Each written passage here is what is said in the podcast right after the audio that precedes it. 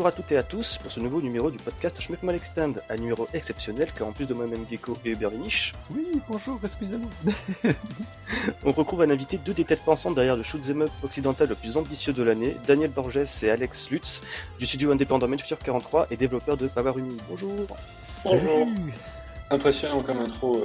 Euh. tu vois la mi-crise deux ans de podcast pour arriver à ça. Ah, c'est bon. Ouais, surtout l'emphase, le, le chemin occidental le plus ambitieux. Ok.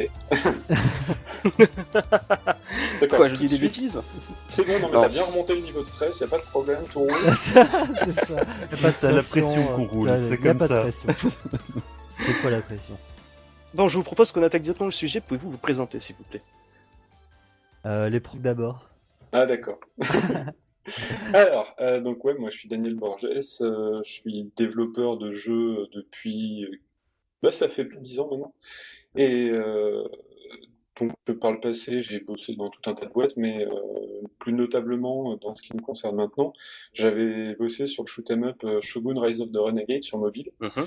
Et donc depuis un an et demi, Manufacture 43, Powerumi, pas de nuit blanche, mais franchement, je vois pas la différence. c'est ça.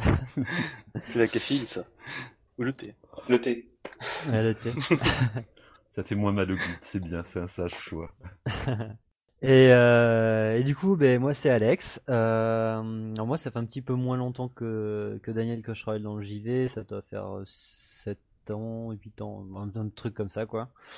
Euh, j'ai jamais bossé sur un shmup, mais j'ai pas mal bossé sur euh, plein de productions différentes, quoi, de, euh, Assassin's Creed Liberation sur Vita, un, jeu obscur euh, qui qui qui s'occupe de, enfin qui, est basé sur la la l'IP Stargate SG1, jusqu'à jusqu'à bosser sur un autre Assassin's Creed, mais en 2D cette fois-ci, et puis après après la France et puis après du coup euh, on, s'est embarqué dans l'histoire avec euh, avec l'ami Daniel et l'ami Charles et euh, depuis un an et demi ouais c'est ça. Et du coup, ouais, je suis graphiste sur le projet, euh, entre autres, parce que bon. ah oui, ça, oui. il, a dit tout à l'heure euh, honneur au codeur, mais donc ouais, à la base, je suis codeur, mais depuis un an et demi, euh, on fait tous 36 000 métiers maintenant. C'est ça. On est surtout jongleur en de casquettes en fait. le, plaisir des petites équipes, des casquettes partagées. ah ouais, exactement. C'est vraiment. Ok, donc vraiment une équipe au parcours éclectique, que ce soit d'Ubisoft ou même de Int Crez, donc les développeurs de mm. Shogun. Excellent shoot'em up à une époque où on ne savait pas comment faire un shoot sur mobile. Vous avez bien, pigé, bien pigé comment faire et c'était bien cool. C'est clair, moi c'est un de ceux qui m'a fait euh, accepter le fait qu'on puisse euh, prendre du plaisir sur mobile avec du shmup. Quoi. Ben moi c'est, tu vois, genre c'est exactement la même ah chose pour moi. Et en fait, c'est très marrant parce que le, le jour où on a décidé un petit peu de travailler ensemble avec Daniel et Charles, on s'était réunis euh, dans, dans un bar euh, autour de quelques verres de boissons alcoolisées. euh, L'abus d'alcool est dangereux pour la santé. Euh, et, euh, et donc du coup, on, ben, on parlait de shmup et, et du coup, je lui dis mais moi, il y a un shmup sur mobile que j'adore. C'est Shogun et tout. Je trouve qu'ils ont vachement bien réussi le gameplay et tout ça sur mobile. Fait mais euh, tu sais que j'ai bossé dessus Je fais oui, oui. Ah sérieux La grosse surprise, tu fais euh, oh mais j'étais trop du coup euh, j'étais assez confiant quand on partait dans un shmup avec Daniel. Euh. Ah, mais ça c'est les synchronicités, tu as les heureux. Ouais, mais c'est ça quoi. c'est ça. Il y a des hasards dans la vie, ça trompe pas quoi. voilà, c'est le signe du destin, le vrai quoi. En même temps, putain, ouais, c'est vrai que c'est une vache de valeur sûre quoi. Shogun, c'était quand même la grande classe quoi. Ouais, c'était cool. Euh, donc finalement, cette décision de faire un shoot'em up comme première production indépendante, c'était vraiment un choix collectif au final, une passion commune pour le genre. Ouais, ouais, euh, commune. Euh, bah, on aime à des niveaux différents, quoi. Mais voilà, c'est moi le, clairement le plus hardcore joueur de shoot'em up dans l'équipe. Euh, les, autres jouent plus à, à des, des, productions qui sont moins classiques, on va dire. Genre, je pense à, Galaxy. Alex adore Galaxy, si je dis pas de bêtises. Et Voilà, c'est plus un shoot je, Je, suis plus euh, friand de twin stick shooter euh, en général que. Alors que moi, je peux pas blairer ça. que, de, que, que, de que de shmup euh, genre vertical ou des trucs comme ça. Même si même si ça j'adore vraiment en faire de temps en temps, c'est vrai que je vais plus aller de, vers des twin sticks de moi-même que Mm. Et donc, comme tu disais, euh, on, est une petite équipe, on est, on est trois euh, à temps plein sur le jeu. Mm. Et euh, il y a que le son qui est fait en externe, et puis on a quelques aides d'amis autour pour, pour le scénario et pour nous filer des conseils pour monter la boîte, les, les, traductions, tous ces trucs auxquels on pense pas qu'il y a aussi derrière un jeu vidéo. Et, et, en fait, un shoot'em up, c'était c'était quelque chose qu'on savait qu'on pouvait y arriver en fait, parce que c'est c'est quand même relativement contenu comme genre de jeu. Enfin, voilà, le, scrolling est, est, forcé, euh, donc on, sait ce que le joueur va voir. On a, on a, quand même un fort contrôle sur ce que le joueur voit et donc on, peut rattraper, on peut faire des trucs. Même si bon, au final, on, on a fait mieux que prévu. Mais, euh, Mais justement, le, ce qui a motivé le choix à l'origine, c'est euh, cette apparente bah, facilité, ce sentiment de maîtrise, euh, ou c'est vraiment un choix de passion C'est euh, il y, avait plusieurs idées, puis vous avez décidé de vous rabattre euh, sur le shmup. Ça, s'est passé comment le la, décision de faire un shmup en, premier? C'était déjà là à la base en fait, l'idée de faire un shmup. Mais déjà moi personnellement dans ma carrière, j'avais jamais eu l'occasion d'en faire un. Donc et c'est vraiment un genre que que j'avais vraiment envie de faire, d'explorer quoi. Enfin au-delà de de la simplicité technique apparente, euh, c'est c'est c'est quand même assez intéressant de de voir jusqu'où tu peux pousser le shmup en 2017, enfin à l'époque en 2016, mais mais euh, c'était c'était c'était quand même intéressant. Et puis euh, on avait une équipe avec Daniel qui était qui est un bon programmeur et, et, Charles et moi qui étions artistes 3D à la base. on avait l'occasion de faire quelque chose de de, de, vraiment sympa pour faire un shmup en 2016 quoi. Donc du coup on s'est dit euh, allez euh, on va le faire. Et puis en plus on aime tout ça euh, donc donc ouais non c'était c'était quand même il y avait c'était moitié moitié quoi. Autant la, la simplicité technique apparente encore mais que que la, la, passion commune pour le genre. Puis pour bah, le côté passion pour le côté passion le le truc c'est que moi sur Shogun j'étais un peu resté sur ma fin en fait euh, parce qu'il y a plein de trucs cool dans Shogun, mais du coup, avoir l'occasion de refaire un shmup, ça me plaisait quand même pouvoir faire tous ces trucs que j'aurais bien aimé faire et que j'ai pas pu faire.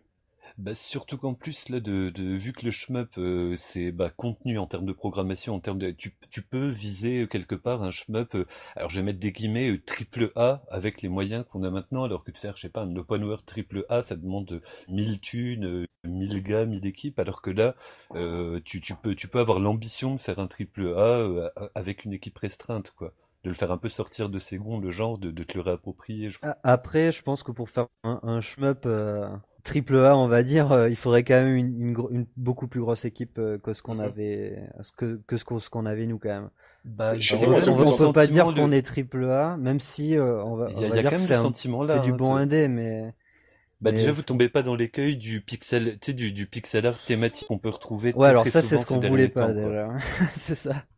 Et déjà là, c'est un bon point, c'est un bon point pour vous parce que ça, sort vraiment de toute la production actuelle. C'est clair que ça aide à se démarquer. c'est clair. Mais non pas euh, que j'ai des problèmes avec le, le pixel art, hein, j'en joue plein, beaucoup, mais c'est vrai que du coup ça donne une, une vraie identité euh, forte à votre projet, quoi. Aujourd'hui, à plus sortir. Bah, après, ouais, on a quand même euh, euh, essayé de, de ramener euh, de la production value, n'est-ce pas, comme on dit dans le jargon. et, euh, et, et non, non, c'est c'est l'avantage d'avoir une équipe euh, de trois mecs un peu expérimentés euh, qui ont qui avaient nos champs d'activité à la base en fait. Donc euh, donc ça aide un petit peu quoi. Bah, c'est vrai que ça se sent dans, dans le dans, dans la façon de, de, ne serait-ce que l'effort de mise en scène, c'est de les cutscenes, la, la, la, souplesse avec lesquelles les, les stages s'enchaînent, c'est des choses que qu'on retrouve pas nécessairement souvent, tu vois, dans, dans les shmups, euh, bah, dans les shmups dont on parlait, pixel art, etc. Parce que c'est pas le propos, quoi. Hmm. Donc là, on sent qu'on te raconte une histoire, quoi, par exemple. Euh, Et encore, je t'ai pas vu l'histoire. ouais, je n'ai pas encore vu l'histoire. Exactement. Avant de voir l'histoire, j'aimerais justement revenir un petit peu. C'est peut-être une question que c'est en plus Daniel pour le coup. Euh, en quoi la création d'un shoot up sur tablette est différente d'un jeu vraiment orienté console et PC avec justement de la 3D et une plus-value euh, assez importante bah Pour le coup, euh, Power on l'a envisagé au début euh, de le faire sur PC et mobile. Mhm. Et euh, c'est quelque chose qu'on a annulé justement à cause de cette différence-là en fait. Donc déjà il y a le fait que le marché du mobile, le marché du mobile c'est un peu horrible, mais euh, je, je vais pas m'étaler là-dessus. Mais ensuite, au niveau des, du jeu en lui-même, au niveau des contrôles, le, bah voilà, Power Me, on a besoin de, de changer d'arme euh, très souvent, et euh, c'est quelque chose qui est vrai dans Shogun aussi. On faisait ça avec ce, ce système de menu, mais là c'est encore pire. Et donc en fait, euh, quand j'ai commencé à faire quelques tests sur Power Me au tout début, avec le, le menu de changement d'arme euh, qui ralentit le jeu de, de Shogun, c'était insupportable. On passait son temps à, faire ralentir le jeu, enfin, à arrêter de toucher l'écran, donc le jeu ralentit. Et ça arrivait vraiment trop, trop, trop souvent, donc c'était chiant. Et donc il y, a, y, a, vraiment cette grosse, ce gros problème-là des contrôles où euh, c'est si on a un, ouais même les caves c'est compliqué quand on voit qu'ils ont plusieurs modes d'input où au final tu vires la moitié du gameplay. Hmm. c'est vrai. Euh, c'est vraiment les inputs c'est un, un, gros problème sur mobile quoi. Enfin c'est un gros problème. Oui et non. C'est à dire que si on fait un jeu pour mobile comme comme on l'a fait avec Shogun c'est pas du tout un problème c'est même génial. Enfin l'expérience que, que j'aimerais vraiment euh, sortir un jour, mais je pourrais jamais parce que je suis plus à Unité 13, mais pourquoi pas le faire avec un autre shoot'em up, c'est un, un shoot'em up sur PC qui se joue à la souris. Parce que nous, quand on faisait Shogun, on n'y jouait pas sur tablette ou sur mobile. Enfin, si, on y jouait sur tablette et mobile quand on teste dessus. Mais euh, on testait même sur des très vieux mobiles parce qu'à la base, il devait, il devait sortir là-dessus. Et donc sur les mobiles avec un stylet, mais c'est juste mais dément. Et à la souris, le, le, feeling que ça a, les mouvements super souples qu'on peut faire, enfin c'est juste génial. Quoi. C'est vrai que de la, du, du, tactile à la souris, tu sens qu'il y a vraiment un, un bon qui, qui, est facile à franchir. Et puis euh, pour ceux qui ont l'habitude de manier la souris, ça, ça doit être vraiment ouais, un sentiment de maîtrise totale. Quoi. Ouais, c'est vrai qu'on a plus ça depuis l'épisode, enfin depuis la période Amiga Atari, on a plus ça d'ailleurs. C'est vrai. Ah, j'ai jamais joué à des shoots sur Amiga, mais donc il y en avait qui se jouaient à la souris. Ouais, bah Tyran par exemple, c'est le plus bel exemple. Il faut carrément que j'aille voir ça. Ah bah ouais. Open Tyran, mec. Mm. Euh, ensuite, justement, pouvez-vous nous présenter rapidement bah, Powerumi et surtout ses mécaniques en fait? Parce qu'on parle de changement d'armes. oui. Donc en fait, alors euh, Power Me, on peut le prendre par plusieurs bouts. Il y a le côté plus histoire et il y a le côté plus gameplay. Donc le, le gameplay Power Me à la base, c'est euh, c'est juste pierre feuille ciseaux en fait. C'est il y a, y a trois types d'ennemis, il y a trois types d'armes. Ces, ces types-là sont, sont les mêmes dans le jeu. Ils sont incarnés par des, des divinités, et des, des énergies associées à ces divinités. Donc serpent, condor et jaguar pour le style euh, Maya Aztec, que j'aime bien nommer Maya Aztec, de, du jeu, qui euh, au final rappelle Poule Renard Vipère, tout simplement. Hein. C'est, les mêmes règles. C'est des déclinaisons de Pierre quoi. Voilà, exactement. Et, euh, et donc, le, on a poussé le, le, truc un peu plus loin, parce que Pierre Feuille Ciseaux de base, c'est, c'est rapidement chiant. Donc là, le, en fonction de l'arme qu'on utilise et de l'ennemi qu'on touche, soit on lui fait euh, carrément plus de dégâts, donc ça c'est pierre feuille ciseaux classique, soit on, on, fait des dégâts normaux et on, on, charge son attaque spéciale. Ça, c'est quand on fait un pierre-feuille, enfin, un pierre-feuille-ciseau, mais à l'envers, quoi. Au lieu de faire la combinaison qui fait, qui tape, bah, c'est la combinaison qui se ferait taper. Et, euh, et, si on fait la même couleur, donc la dernière combinaison possible quand on a quand on a trois couleurs, trois énergies, trois machins, euh, ça euh, recharge, euh, ça, enfin ça oui, ça recharge le bouclier du vaisseau. Et au passage, vu que c'est la même couleur, ça file un peu d'énergie à l'ennemi, donc il devient un peu plus vénère. Et donc, euh, ben, Power Me, c'est un jeu où en permanence, faut faire des choix, en fait. Faut, choisir, est-ce que je charge ma vie, est-ce que je fais un max de dégâts, comment j'aborde les ennemis, un jeu à choix. D'accord. Euh, sinon ensuite, euh, on a vu que toi tu avais déjà un parcours avec Shogun, donc justement je voulais savoir, surtout pour le point de vue d'Alex, en quoi vos expériences personnelles ont eu un impact au niveau, comment dire, de la création de Power Umi euh, Expérience personnelle ou professionnelle tu veux dire? Professionnel plutôt. Ouais. euh, ouais, parce que dans ma vie, euh, qui me rappelé non, non, non, j'en ai pas. Euh, période où tu tuais des gens dans la rue. Mais en fait, euh... tu mangeais leur cœur. Au, au d'un point de vue professionnel, euh, bah, il y a, y a deux choses. Il y a le fait que euh, enfin que j'ai jamais pu avoir l'occasion de faire un shoot them up euh, dans mes studios. Déjà ça il y avait une petite frustration que je devais régler. Et, euh, et après euh, d'un autre côté ben il y a toujours un, un, un côté que j'aime beaucoup dans les jeux qui sont en, en 2D mais avec des backgrounds en 3D et euh, c'est vraiment quelque chose que, que j'avais commencé à explorer genre avec Assassin's Creed Chronicle qui était euh, ben, pareil super stylisé euh, avec des backgrounds en 3D, mais avec un gameplay tout 2D. Euh. Pour ceux qui connaissent pas, c'est genre Mark of the Ninja avec euh, le temps pour Assassin's Creed dessus. Hein. Euh, c'est vraiment la même chose. Hein. Euh, voilà, et donc du coup, c'est vraiment quelque chose que je me suis dit qu'on pouvait bien réitérer dans un shmup. Et, et que ça permettait ben, pas mal de, de, de, possibilités niveau mise en scène, euh, direction artistique, etc. Donc, euh, donc ouais, professionnellement, euh, j'avoue qu'Assassin's Creed Chronicle, euh, c'est vraiment le truc qui m'a poussé, qui a sûrement un, peu aidé à, à, partir dans cette direction. Même si en vrai, cette direction-là était plus ou moins toute tracée, vu qu'on était deux artistes 3D. Hein, donc c'était, il y avait, il y avait peu de chances qu'on se mette, qu'on se lance dans un jeu en 2D, etc. D'accord. Et toi, Daniel? Professionnellement, ce qui, euh, bah ouais, je pense surtout à Shogun, mais c'est un peu difficile de penser à autre chose en fait. Ouais. Euh... oui, c'est vraiment les euh, frustrations que tu as eues par rapport à Shogun qui t'ont donné envie d'explorer sur sur PC. et ça, ça influence surtout le game design, le... ouais, la mise en scène, tout ça. Mais mais c'est vrai que bizarrement, euh, tout le travail que j'ai fait sur euh, sur HoloLens, euh, le travail euh, sur la fin de, de, ce que je faisais sur HoloLens, c'était des projets qu'on avait récupérés qui, euh, qui, étaient faits sous Unity. Je pense que pour mmh. serait très très différent aujourd'hui si on n'avait pas utilisé Unity en fait. Moi à l'époque, enfin avant de, de, faire ces projets sous Unity quand j'étais à Soho, je c'est pas un a priori, mais tous les moteurs que j'avais pu utiliser, euh, qui étaient, dont j'avais pas les sources, les, trucs externes, je, me sentais tout le temps hyper limité. Enfin, le, pire, c'était euh, un projet à l'école Gamebryo, mais c'était une catastrophe le truc. On a pas longtemps. Quoi. Le jeu où t'as pas, enfin le moteur du jeu où t'as pas d'échelle.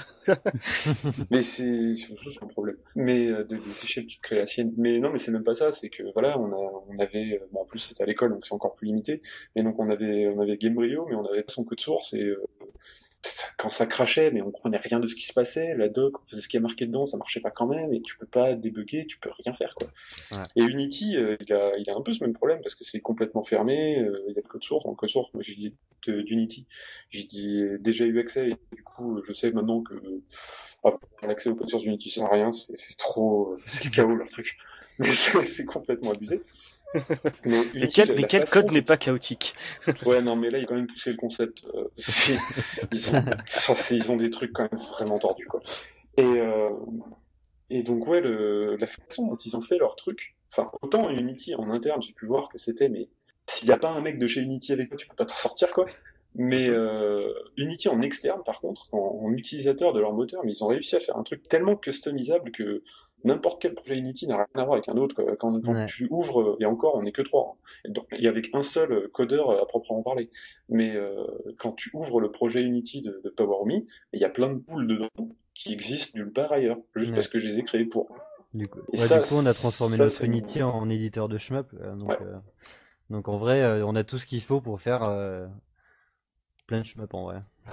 Même s'il y a plein de trucs que je changerais, mais, voilà, c'est ça, ça a eu une grosse influence et mm. je pense que voilà, si on n'avait pas utilisé Unity, que, que du coup j'étais parti sur un moteur perso, enfin même s'il m'aurait sûrement tapé longtemps pour que ça n'arrive pas. Et euh, si on était parti sur un moteur perso, euh, un peu comme Shogun, euh, ça aurait sûrement été beaucoup moins classe. Ok, bah, c'est intéressant parce que ça, je pensais qu'à la base, vous étiez orienté vers Unity pour justement sa versatilité, pardon, sa versatilité au niveau des supports des machines. Parce que c'est quand même un moteur qui supporte plusieurs consoles et mm. euh, plateformes en fait, ce qui est assez impressionnant par rapport à d'autres euh, mastodontes, on va dire, actuels comme l'Unreal Engine ou même euh, les moteurs sources par exemple. Bon, Unreal il le fait, hein, je crois. Enfin, bah, Unreal, la portabilité vers les plateformes, c'est quand même c'est le deuxième plus gros de mémoire. Mais euh, oui, effectivement, euh, il y, a, y, a, ce gros côté-là qui me faisait pencher vers Unity, mais c'est vrai que le côté plateforme n'est pas euh, oublié non plus. Surtout qu'au début, comme je l'ai dit, on, on, envisageait de sortir sur mobile. Et Unreal sur mobile, euh, non. Quoi. Ouais, après, bah, pour rien dessus. C'est bien, mais c'est le, le, le, côté personnalisation du, du moteur. J'ai vu, il y a des trucs, mais c'est clairement pas la facilité de fou qu'il y a dans Unity, quoi. Okay, il y a vraiment eu des, des, fois où je vois Alex, je regarde son écran, il est à ma droite comme ça, et je vois mais, mais, tu galères avec ton truc là, mais moi je te fais un script là, dans trois minutes tu, tu galères plus et t'arrêtes de galérer à vie quoi. C'est ça. Et son truc, je push, il le prend, t'es mon sauveur. Ouais, mais enfin non. ouais donc c'est vraiment une maîtrise complète de l'outil qui vous a ramené sur Unity. Il n'y a pas de, c'est, voilà, c'était pas euh, envisageable autrement quoi. C'est. Ouais, Et c'est pas qu'une maîtrise de l'outil, c'est surtout la capacité à pouvoir créer des outils dans l'outil. Ouais. Et, donc c'est vraiment un truc, un truc bac à sable. Il avait vraiment euh, prévu pour. c'est cool. ça c'est vraiment bien. Et, puis, enfin, c'est taré parce qu'il y a tellement une grosse communauté dessus que, que même les trucs qui sont pas censés être disponibles au public, il y a des mecs qui, qui tapent dans, le, dans les DLL, dans les machins, qui les ouvrent, qui regardent, je l'ai fait une fois ou deux, et qui récupèrent des trucs, et ah d'accord, tiens, c'est cool, ça. je vais me le prendre aussi. D'une version à l'autre d'Unity, ça marche, tu répares ton machin, mais c'est cool, quoi. Ok. Euh, maintenant, je propose qu'on revienne un petit peu sur une, euh, pardon, sur Power Umi et que vous nous expliquiez un petit peu quelles sont les principales aspirations en fait derrière Power Umi, que ce soit au niveau, par exemple, euh, des aspirations vidéoludiques ou même euh, au niveau de l'ambiance ou de la mise en forme, enfin de la mise en scène, pardon. Alors, si tu veux, je fais l'ambiance et tu fais les inspirations vidéoludiques, Daniel? Ok, alors je vais faire une liste en attendant. Ça roule.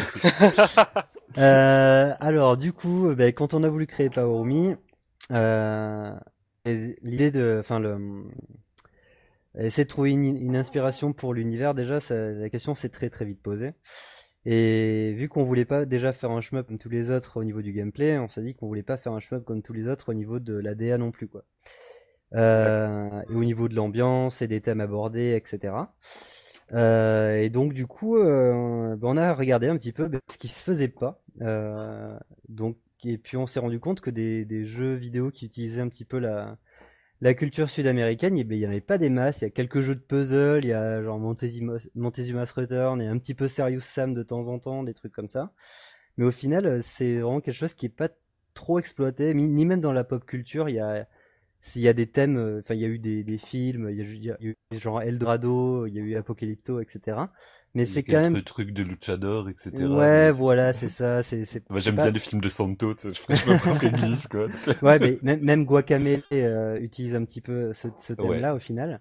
euh, et c'est. Euh, c'est c'est vrai que bon, c'est exploité, mais pas tant que ça. Et du coup, on s'est dit bon, ben voilà, on va on va regarder.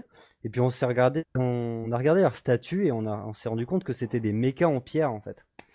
Et on s'est dit, ben voilà, en fait, on a nos boss, ils sont déjà tout designés, quoi. euh, quand on regarde, ben c'est juste des blocs, on a juste à les faire léviter les uns à côté des autres, et puis, euh, et puis on avait nos, notre concept pour Power qui était là, en fait. Même le nom du jeu, il vient de là, ça veut dire Power de loin, ça veut dire pierre volante en maya, quoi. en Quechua, Ouais, en, Quechua. Mais genre de loin, euh, euh, sans lunettes, avec du brouillard. alors par contre, on doit avoir une prononciation pourrie, mais le mot Rumi, euh, je l'ai pioché dans un, dans un dictionnaire quechua, ça veut dire pierre, et euh, c'est Pawa, ça veut pas dire voler, mais je crois que c'est un truc genre Fawai ou un truc comme ça, donc voilà, on a viré le H, on a viré le Y, de toute façon on est dans le futur, on s'en fout. euh, et voilà, Power Rumi, quoi. Ok, ok, les pierres qui veulent, bah c'est parti. Voilà. Et euh, donc du coup, la, la base Maya de, de, de, ça, ça nous a permis de, bah, de trouver euh, les, bah, de, genre des petits bouts de scénar, etc., des bouts d'influence, et puis après on a on s'est dit qu'on allait mélanger ça avec euh, genre plein de, de, références pop culture des années 80-90 parce que parce que mine de rien ben, c'est notre premier jeu indé euh, entre euh, Daniel Charles et moi et qu'on avait quand même envie de s'éclater à faire un truc cool euh, un peu décomplexé tu vois genre et du, du, coup on a mis on a mis du Indiana Jones on a mis du Star Wars on a mis du Dune on a mis du Stargate on sent peut-être de temps en temps les, les, trucs euh, d'une sauce Jodorowsky comme ça. Euh, ouais, c'est ça quoi. Enfin, euh, là, tu même même dans le dernier niveau, inconsciemment, j'ai mis une, référence à Doctor Who quoi. Ah, mais c'était abusé, mais c'était abusé. je m'en suis rendu compte. Mais... mais vraiment inconsciemment, tu vois, tu vois, genre il y a un bout du vaisseau qui ressemble à, à un personnage super obscur de Doctor Who en plus que, que mais mais mais bon voilà quoi tu vois il y a y a plein de trucs qui ont influencé l'univers du jeu. Et du coup ça fait vraiment un, espèce de mélange pop culture maya euh, vraiment décomplexé qui au final euh, pour un shoot them up euh, qui qui qui a un côté un peu un peu sérieux où il faut apprendre une mécanique etc mais du coup le côté décomplexé, tu vois, ça, ça libère un petit peu euh, le reste à côté, donc c'est pas mal quoi. Ça équilibre bien tout le reste. Euh. En plus, ça peut donner vraiment ce, ce côté bah, un peu familier bah, de tous ceux bah qui ouais, 30, 40 ans qui, qui, qui ont voilà, baigné dans, dans, dans, dans, dans, les mêmes références. Quoi. Bah c'est ça, et tu vois, là, le, le week-end dernier, euh, bah non, la semaine dernière, on était à un salon à appartenait, c'était le, le salon du jeu, euh, où c'est des jeux de société, des jeux vidéo. Et euh, bah, on a eu, j'ai eu un couple de, bah, de de personnes de 40-50 ans, pareil, euh, qui venaient jouer avec leurs gamins. Leurs gamins jouaient et puis les parents, euh, genre, ils étaient mais c'est super, il y a un verre des sables comme dans Dune, il y a des pyramides avec des néons comme dans Stargate. Yo, vous avez fait un super bolo, c'est génial, je suis trop content de revoir ça dans un jeu vidéo fait par des jeunes et tout. Bon, on n'est pas si jeune, on a 30 ans, ça va du Star... oui, Dune Stargate, ça va quoi. Mais mais mais du coup, ouais, c'est vrai que ça, ça fait plaisir à, à pas mal de gens qui connaissent un peu ces références-là, et puis ça nous fait plaisir à nous quand même, c'était le but. Bah, voilà, de voir que les gars les captent, enfin, tu sais, euh, instinctivement. Ouais, ouais, ça, fait plaisir. Hein. Surtout que les clins d'œil sont bourrins, quoi. Ça reste quand même assez, ça reste quand même fin, etc. C'est pas genre avec euh, des néons écrits attention Star Wars, attention séquence Indiana Jones, ça, avec le générique d'Indiana Jones dans le fond. Ah, ah, ah, ouais, c'est ça. Ça pourrait en même temps, mais euh, mais en même temps, franchement, dans, quand tu joues le niveau de temple et quand t'as le gros boulet qui t'arrive derrière, tu fais bon, ok, d'accord, c'est Indiana Jones. ouais, mais là c'est devenu euh, carrément un trope du film, du, du, du, film d'aventure, quoi. Du coup, ouais, oui, voilà, c'est ça. C'est une règle, quoi. C'est un classique. C'est ça. C'était même rajouter notre game design par dessus quoi. ouais, c'est ça. Les Star Wars sont là en fait. Hein. Le générique de Star Wars, bah, c'est le générique du jeu. Après, je pense pas que ça va rester là. Il y a le menu qui est en train d'être refait graphiquement, mais j'ai incliné le générique. c'est ça. ouais, c'est un petit clin d'œil. Il est pas tout jeune. Enfin... en plus, j'ai les crédits personnels. Ouais. Bah, déjà, il faut arriver à la fin du jeu. Tous les backers, euh... non, non, il est dans le menu de, de base. Ouais, il est juste ah, d'accord on est sympa pour les backers qui sont, qui seront pas assez ah ouais, pour, pour, aller jusqu'à la fin. C'était un des trucs marrants. Le, voilà, on fait un jeu à trois, on a l'aide de quelques copains. Ok, c'est cool. Le générique, il va être court. Et après, tu fais un Kickstarter. ah. C'est en fait, faites l'inverse de Ubisoft avec Assassin's Creed, en fait, c'est ça? Ah, il y, y, a que les gens qui ont vraiment participé au truc, ouais. Et si oh, seulement je trollais en plus. T'as vérifié Alex que t'étais au générique de Assassin's China Oui, j'ai fait. ah, c'est pas mal. Moi, je connais des mecs qui, qui ont bossé sur des assassins qui sont pas au générique. Ah ouais? Ça existe, ouais. Ah, oh mon dieu. Bah, il fallait couper, hein, sinon ça devenait trop long. Euh, sinon... je connais aussi euh, des mecs qui sont au générique d'Assassin et qui n'ont pas bossé sur le jeu. Les mecs qui ont tapé l'incruste carrément, quoi. Ils font même pas exprès, il y a trop de monde. c'est malheureux. Euh, sinon, justement, pour finir un peu l'histoire des inspirations, euh, niveau vidéoludique, comment ça s'est passé en fait? Donc ouais, en fait, euh, j'écoutais trop, donc j'ai pas fait super bien ma liste. Mais donc, je peux en citer deux qui euh, qui me viennent comme ça parce que. Ah ouais, quand tu fais une liste, écris super lentement, quoi. c'est que j'étais trop passionnant à écouter. Je vais mettre la référence la plus évidente d'abord, mais en fait, elle est pas évidente pour ce qu'on pense. Euh, Ikaruga et Radiant Silvergun, c'est clairement des, des grosses influences sur Power Me mais absolument pas pour leur gameplay, en fait. Ah, que, ça se sent. Et tant mieux d'ailleurs. Dans, dans, dans Radiant Silvergun, voilà, ils ont, ils ont trois couleurs, donc euh, ouais, d'une fois, on est allé voir des, des vidéos de Radiant Silvergun, parce que c'est quand même plus pratique que d'y jouer, et euh, pour aller voir tiens, comment est-ce qu'ils ont résolu tel problème qu'on a? Et euh, ah oui, tiens, c'est pas bête, on peut peut-être faire ça. Donc ça, ouais, c'est ce qu'on va faire. Mais là, vraiment, le truc qui influence euh, et qui vient surtout d'Ikiga plus que dans Radiant, même si c'est un peu le cas, c'est euh, la mise en scène, quoi. Et ils ont, ils ont pas des décors exceptionnels dans Ikaruga, parce que voilà, ils sont sur Dreamcast. Mais euh, ils ont quand même des, des mini cutscenes et, et, des, et des ouais, des grosses vistas sur le, sur le peu de décors qu'ils peuvent avoir et des grosses scènes qui sont, qui sont super impressionnantes et qui, mm. qui c'est vraiment le genre de truc que j'aurais aimé mettre dans Shogun et qui, du coup, bah voilà, dans Power Me, ça y est, quoi. Et euh, une autre référence, c'est euh, Vidéoludique qui m'est, qui m'est revenu, c'est, euh, c'est Zelda, en fait.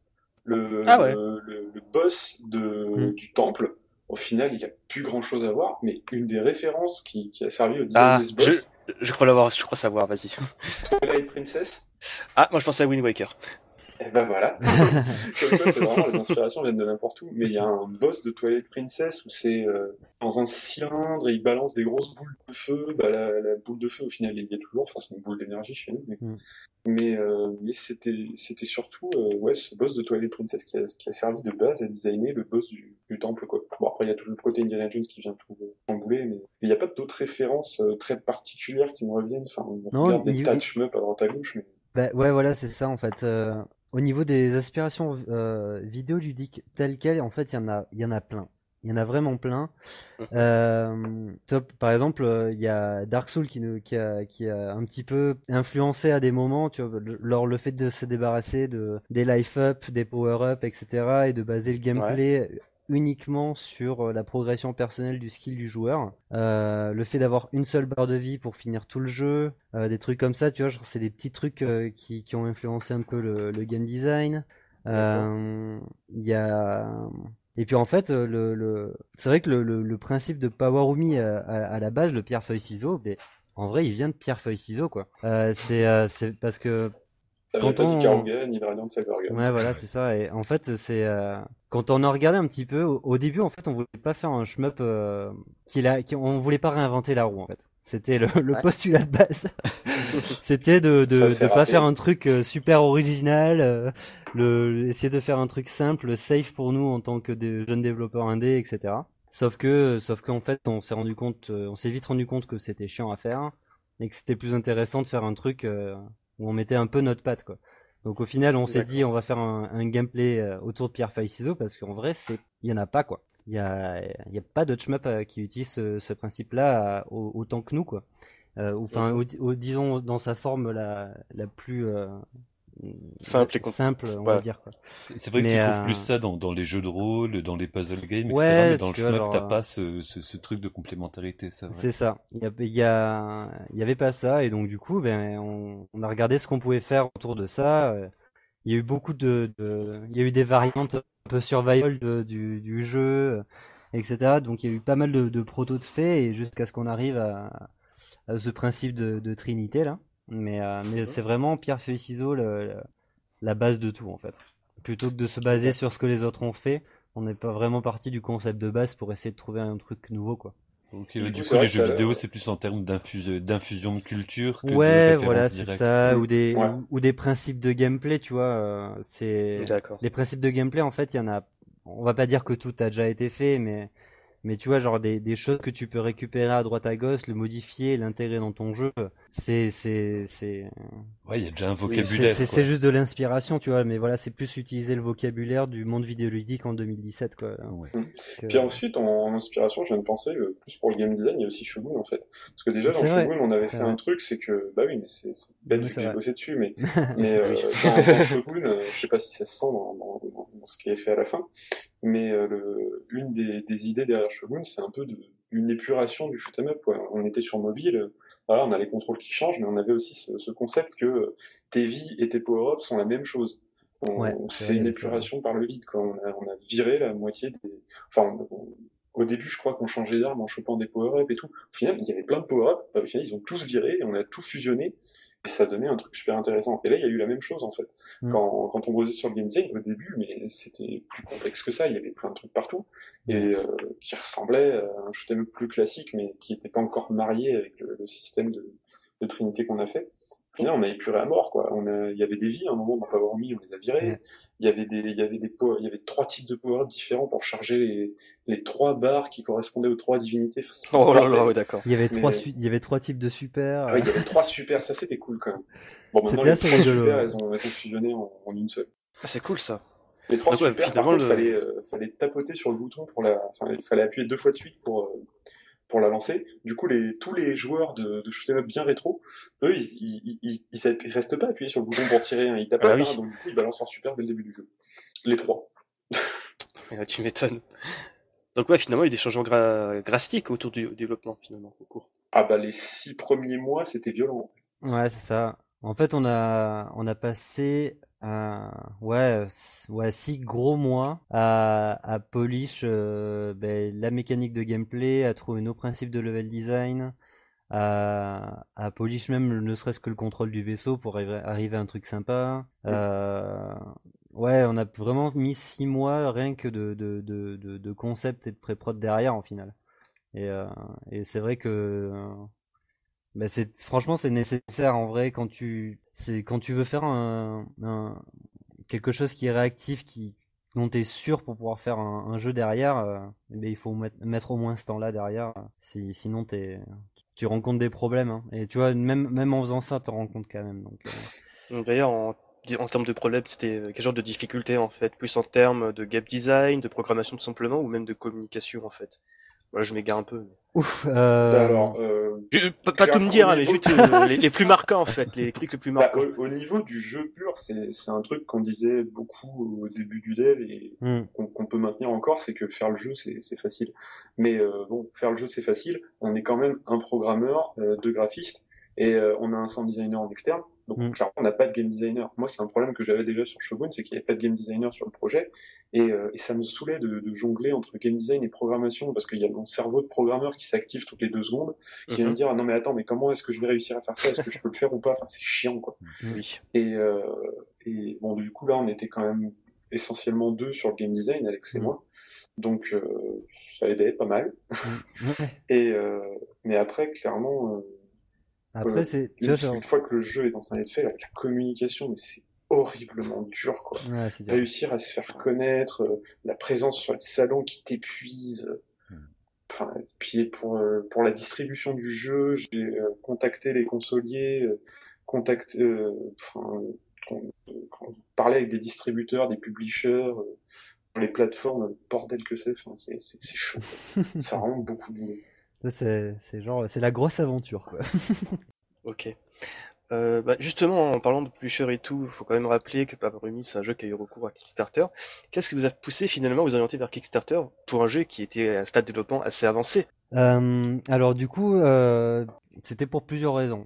Déjà parce que il y avait l'idée de commercialiser des versions boîte du jeu en fait. Il y avait il y avait ça qui nous trottait dans la tête. Euh, depuis un moment. Et puis le Kickstarter, au final, bah, c'est quand même une plateforme qui est assez cool. Même si après on, a trouvé, euh, enfin il y a, d'autres sites qui font ça, mais euh, Kickstarter, ça nous permettait et de pouvoir offrir ça à, certaines personnes qui nous suivaient, et de faire de la communication et de récupérer un petit peu d'argent derrière. donc c'est le Kickstarter au final c'est quand même un, super outil de, de com. Faut faut pas faut pas le nier. Et, euh, et au final, ben, même si euh, notre jeu il est principalement autofinancé euh, avec nos économies et, et le pôle emploi, euh, euh, avoir une un apport financier supplémentaire, tu vois, ça nous permettait de payer un peu de com parce que ça coûte une... en fait la, la com c'est ce qui coûte le plus cher dans une boîte de jeux vidéo. Puis, dans le même temps, euh, en fait, ça servait aussi à, à, rajouter du polish dans le jeu. Parce que on, on, avait quand même, voilà, c'est le problème hein, numéro un qu'on va dire, on, on, a les yeux un peu plus gros que le ventre. Donc euh, on fait un gameplay de fou et puis on avait quand même un univers mais qui n'était pas hyper développé dans le jeu et que mm. au final, euh, ben, avec l'argent du Kickstarter, on a pu euh, prendre Alexandre Chaudret en freelance qui, qui est bien plus doué que, que nos deux Lascar qui sont super doués en 3D mais, mais pro en, en 2D. Et surtout moi, je trouve qu'ils sont surtout pas confiants en eux pour faire de la 2D, parce que quand même, quand ils s'y mettent, il y a des trucs pas mal, je trouve. mais, euh, mais donc voilà, Alex, il nous permet d'avoir des, des super artworks pour, euh, oui, pour faire de la communication aussi, c'est vrai, parce qu'on fait des posters, des trucs avec, mais euh, aussi pour les intégrer, pour faire les, les cutscenes euh, du jeu, pour faire, euh, faire parler les personnages, tout ça, pour développer pas mal plus l'histoire. Ouais, c'est ça, quoi. Ça, ça, nous a vraiment permis d'améliorer le, le, jeu euh, sur pas mal de points, quoi. C'est assez cool. Ok. Euh, D'ailleurs, vous parlez, bon, là, je fais un petit peu de récropédalage, vous parlez beaucoup d'histoire. Euh... à ce niveau-là, justement, ça prendra la même structure que, par exemple, un Radiant Silvergun, où tu as un mode histoire à part et à côté un mode arcade, ou ça sera un truc qui sera fusionnel, en fait? Non, non, c'est. Sans trop nous spoiler, bien sûr. non, mais c'est équivalent. Alors, c'est équivalent avec notre canon, mais c'est équivalent au, mode Saturn où, euh, ouais, c'est complètement intégré. Quoi. Il y a une intro, une outro. Bon, après, euh, nous, on n'a pas les, super moyens de treasure pour faire euh, des, des hmm. animations d'une demi-heure en tout en manga, machin, donc ce sera vachement plus succinct que ça. Déjà là, il y a une vraie souplesse dans, dans, comme je te disais tout à l'heure, on, sent qu'il y a une histoire qui est racontée de, dans, la, dans la mise en scène, on sent qu'il y a un propos derrière. Quoi. Ouais, bah, on essaie de faire ça qu'avec ça euh, pendant longtemps, quoi. C'est ça. Et, et, puis on continue de toute façon. Mais, euh, mais donc ouais, en plus, euh, il y aura. bah, c'est pas encore complètement décidé, intégré, tout ça, donc je peux pas exactement dire comment ça va marcher. Mhm. Mais il y aura, bon, il y a des cutscenes entre les niveaux. Donc ça c'est pas compliqué, c'est une cutscene quoi. Entre les niveaux, ça pose pas de problème au niveau du gameplay, donc c'est cool. Mais pendant les niveaux, euh, il y aura des personnages qui te parlent. Je pense que ça ressemblera un peu à ce qu'il y a dans Radiant Silvergun, donc la tête du personnage avec le texte à côté, parce que nous on n'aura pas de voix. mais mais ça servira pas que à raconter l'histoire, ça, ça servira à deux trois autres trucs en plus. Et, et, on essaie vraiment de, enfin c'est chaud à intégrer pour que ça empêche pas de jouer en même temps. C'est ça. Ouais, que ça casse pas le rythme, l'immersion et tout ça. Ouais. Le rythme, c'est pas ce qu'il y a de plus chaud parce qu'on a quand même assez souvent des pauses dans le jeu. Mais euh, par contre, quand on veut raconter des trucs dans le feu de l'action, là, c'est bien tendu. Quoi. Ouais, il y a une chimie respectée, c'est d'ailleurs pour ça que, par exemple, euh, Moss a, fini par avoir des doublages pour Raiden 5 parce que c'était pas possible de lire une tartine de, texte en même temps qu'on. Mm. Ouais, on essaie de faire des textes extrêmement courts. Ok. Euh, sinon, pour revenir sur Kickstarter, yes.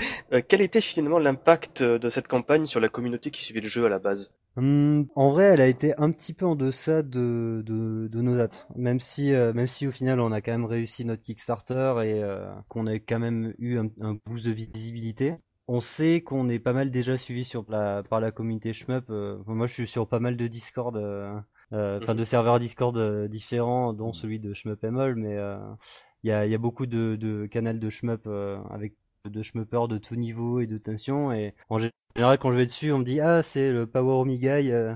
donc, euh, donc je, je, je, sais que ça nous a permis de nous faire connaître. Après, je sais aussi que ça nous a beaucoup fait euh, plus ouvert des portes vers un, vers d'autres publics aussi quoi. Donc c'est c'est ça qui est intéressant. Après de, la communauté shmup, on a pas on a communiqué assez longtemps sur sur les trois forums. donc ben, il y a shmup.com et System 11. Shmups.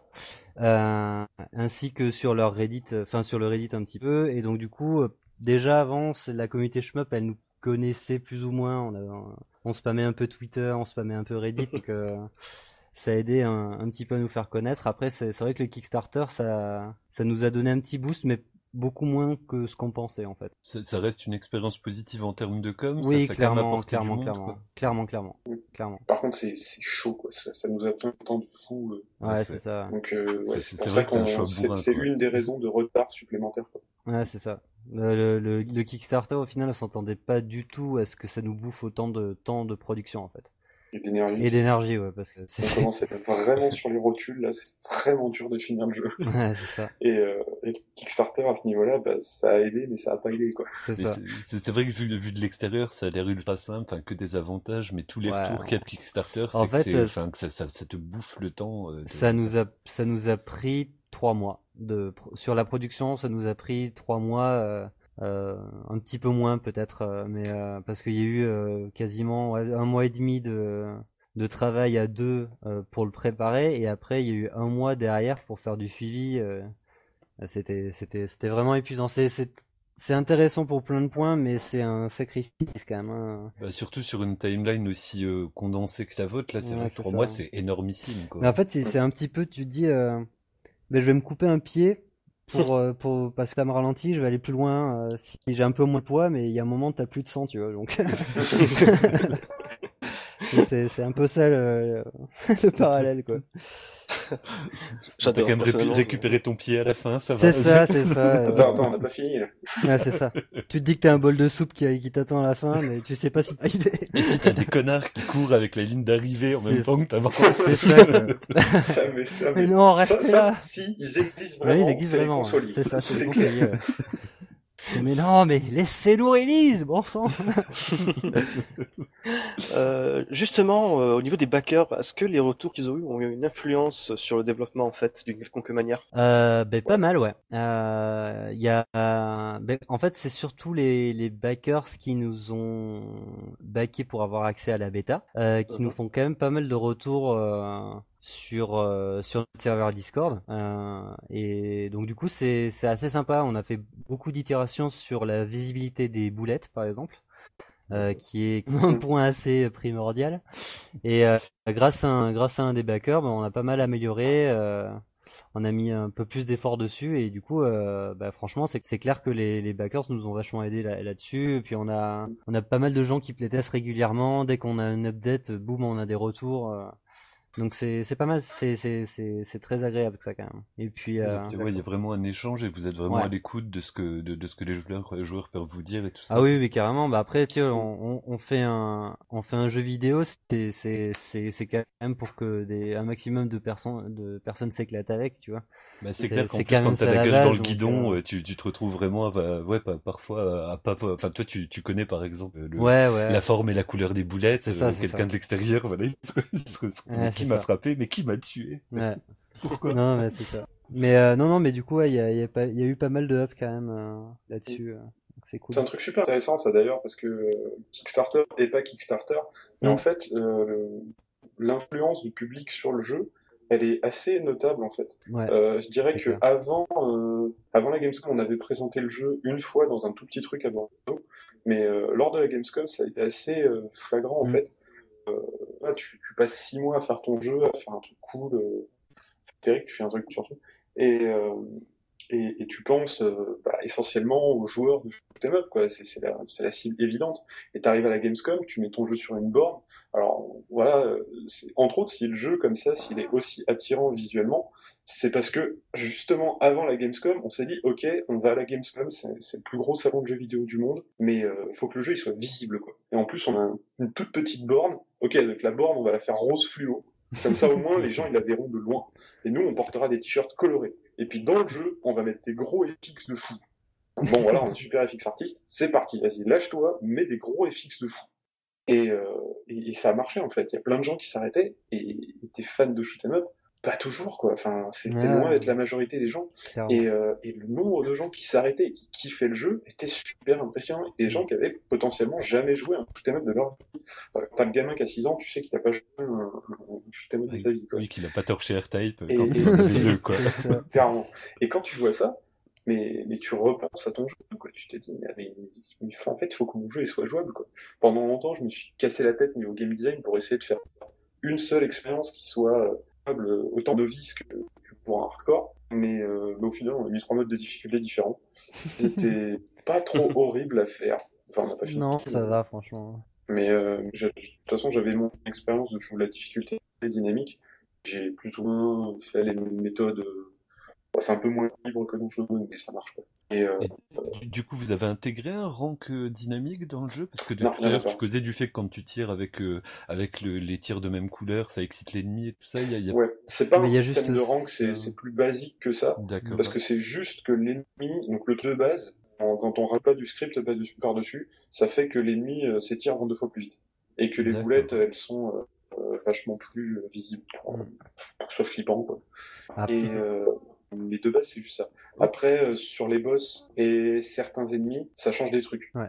Euh, bon, déjà parce que des fois il faut adapter parce que sinon la boulette elle part super vite et du coup ton pattern il est foutu en l'air. Mais euh, mais sinon, ouais, il y a des ennemis qui se mettent à tirer encore plus de boulettes ou qui se mettent à en tirer moins plus vite parce que sinon c'est vraiment injouable.